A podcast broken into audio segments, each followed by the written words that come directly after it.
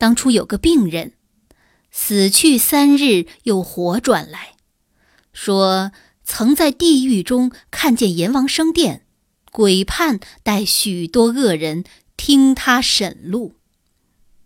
他逐个酌其罪之轻重，都罚他变猪变狗、变牛变马去了。只有一个极恶之人，没有什么变的。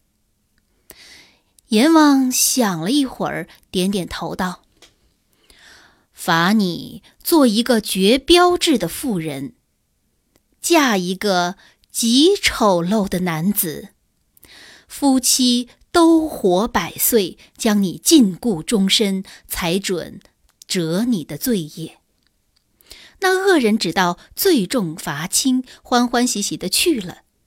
判官问道：“他的罪案如山，就变作猪狗牛马，还不足以尽其辜，为何反得这般美报？”阎王道：“你哪里晓得？猪狗牛马虽是个畜生，倒落得无知无识，受别人豢养终身，不多几年，便可超生转世。”就是临死受刑，也不过是一刀之苦。那妇人有了绝标志的颜色，一定乖巧聪明，心高志大，要想嫁潘安、宋玉一般的男子。及至配了个愚丑丈夫，自然心智不随，终日忧奸涕泣，度日如年。不消人去磨他，他自己便会磨自己了。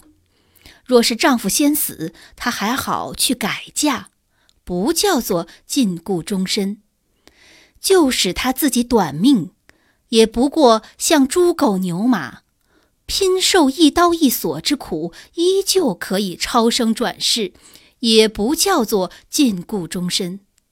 我如今叫他偕老百年。一世受别人几世的磨难，这才是惩奸治恶的极刑。你们哪里晓得？